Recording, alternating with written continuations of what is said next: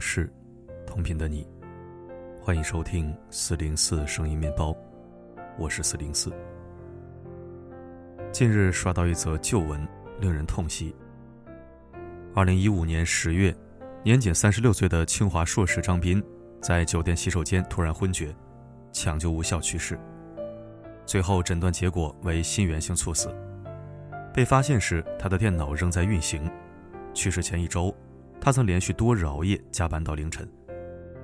出事前几天，张斌跟母亲抱怨过工作累，但为了生活还是在咬牙坚持。曾经多次跟家人约定，忙完这段时间就带你们去出国旅游，过段时间把你们接过来深圳住。可惜愿景还没有一个实现，却已经再也无法醒来。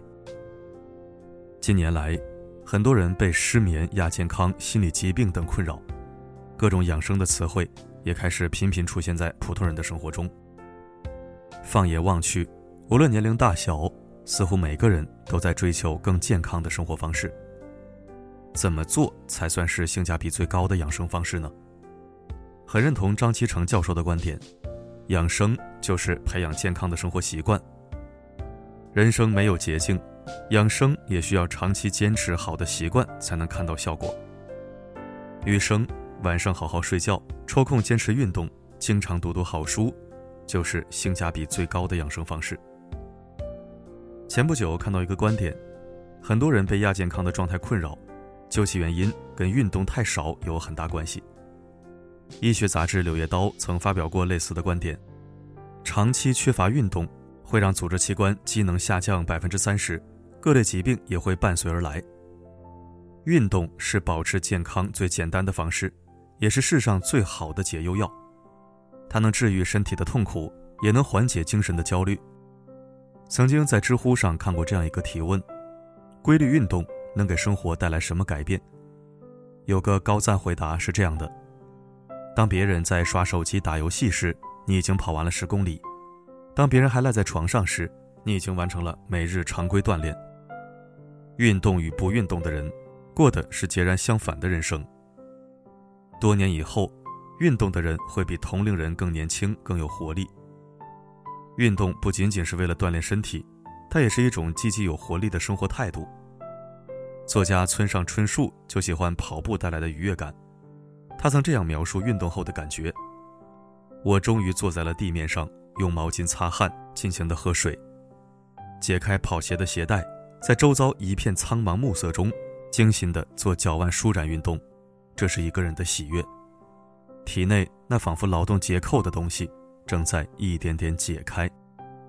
运动不仅会让你感到快乐，还会影响你生活的其他细节，比如让你精力充沛、工作效率更高、获得更大的满足感。每天坚持规律运动，是最快捷、最直接获得内啡肽的方式。运动不会有立竿见影的效果，但规律运动的人，身体。自然会给出更好的反馈。曾经看过一个美国女性温迪的励志故事，她在四十三岁时离婚了，生活也因此走向坍塌。这时候的温迪事业平淡，婚姻失败，皮肤粗糙，甚至体重达到了一百七十七斤。她曾一度想过放弃自己，是女儿带着她走进了健身房。初期，她对于各项运动不得其道，感觉很疲惫。但是他没有轻易放弃，而是坚持锻炼，养成规律的运动的习惯之后，曾经的游泳圈肚子竟然出现了马甲线。温迪的状态越来越好，也顺利迎来了一段新的感情。长期运动让温迪实现了年龄的逆增长，也让他走出了人生的至暗时刻，拥有了崭新的人生。很喜欢这样一句话：“你流过的每一滴汗，都在塑造一个。”更加健康的身体和更好的自己。我们跨出去的每一步，都是身体健康的一大步。规律运动是现代人应该具备的基本素养，它让人变得自律，也能让人更容易掌控生活。运动是成本最低、性价比却最高的养生方式。快节奏的时代里，很多人总希望通过熬夜来安抚白天忙碌的自己。睡个好觉，仿佛成为了稀缺的奢侈品。曾经看过一个网上发起的睡眠调查，结果显示，调查的人群中仅有百分之十点八的人能够睡得好，其余人员均存在各种各样的睡眠问题。睡眠是反映一个人生活质量和身体状况的一面镜子。实验医学杂志有一项研究显示，睡眠不好会破坏人体内肾上腺素的昼夜节律，进而影响正常的免疫功能。睡眠质量高，身体就能及时的将体内积累的毒素和垃圾清扫干净。然而，睡眠出现问题的人，就像一台不予养护却需要一直运转下去的机器，会感到心力交瘁，不堪重负。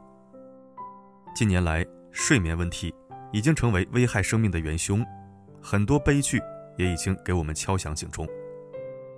天涯副主编金波工作很拼，经常熬夜，因为长期睡眠不足，在地铁里猝死。春雨医生创始人张瑞因为工作每天吃不好睡不好，因心肌梗塞不幸去世。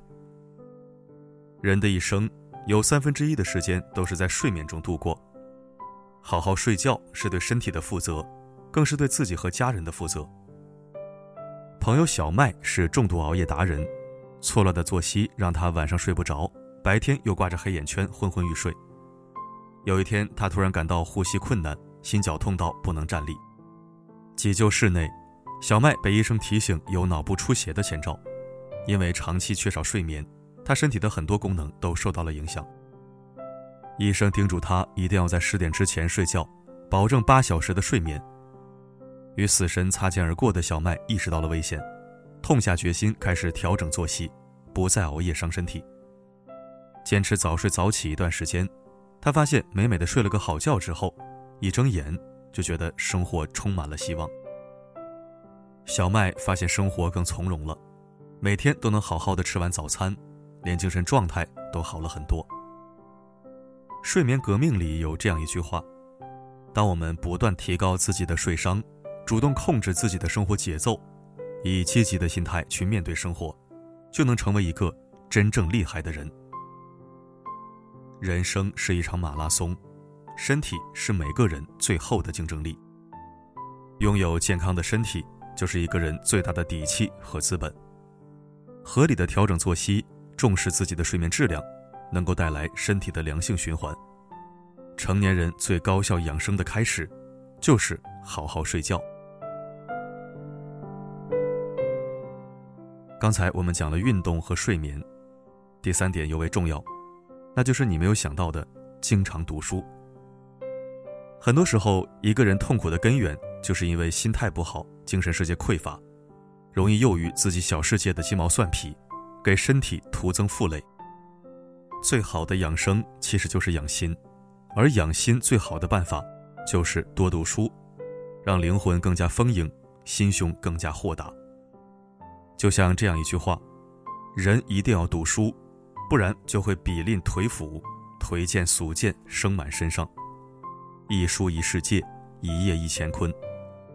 书看得多了，对于世界的认知也改变了，就不会轻易困于人生的低谷。”我非常喜欢梁实秋老师的观点，朴素且真诚。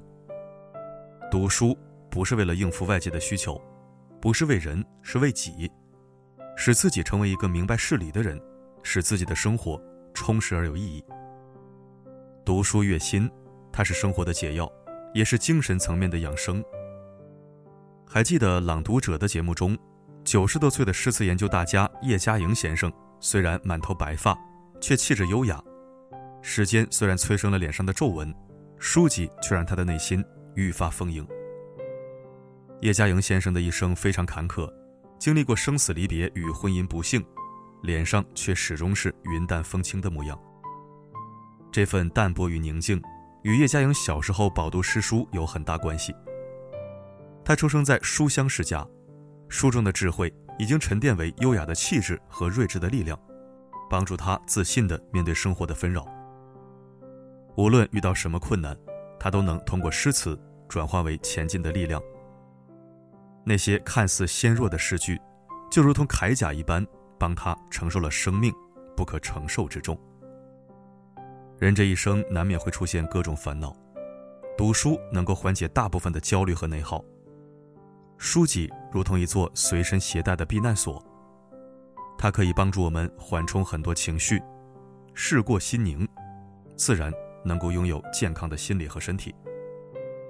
作家余秋雨曾在某段特殊时期变得很消沉，那段时间他不愿见人，状态很是不好。在朋友的建议下，他选择去一座有丰富藏书的旧图书馆静养。那段时间里，余秋雨有了书籍的陪伴，心态转变了很多，人也重新振作了起来。读书是最好的心理按摩，它能滋养人心，让身体和精神得到双重保养。很多时候，我们以为看过的书籍成了过眼云烟，其实它藏在我们的气质里、谈吐上。当然，也可能显露在生活里。读书与美丽中这样说：真正的美是灵魂的丰富和坦荡。或许美化灵魂有不少途径，但阅读是其中最易走的、不昂贵的、不需要求助他人的捷径。读书就是兼养身心的最好方式，让我们更从容地面对纷繁浮华的世界。如此。才能保持内心淡然，不至于物，不困于心，把人生之路走得更稳、更远。很喜欢一句话：选择想要的生活，而不是被生活选择。生活本应欢喜自在，每个人都有选择笑看岁月静好的权利。从现在开始，没事早点睡，有空多运动，坚持好读书。再小的改变，经过岁月的日积月累。都能沉淀为属于自己的实力与资本。坚持下去，你的人生终将会不一样。愿你历经岁月，脸上不见风霜，身体依然健康，手中有书，眼角有笑，心中安宁。点个再看，一起共勉。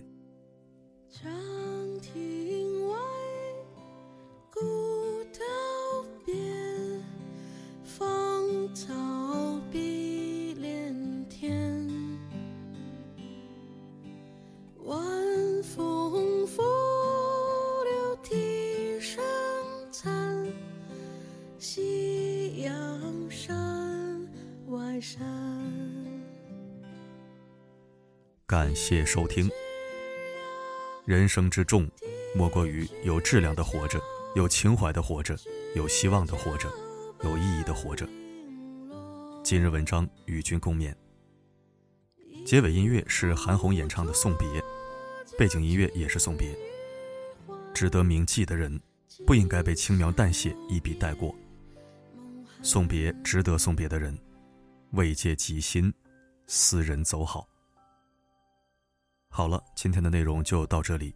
我是四零四，不管发生什么，我一直都在。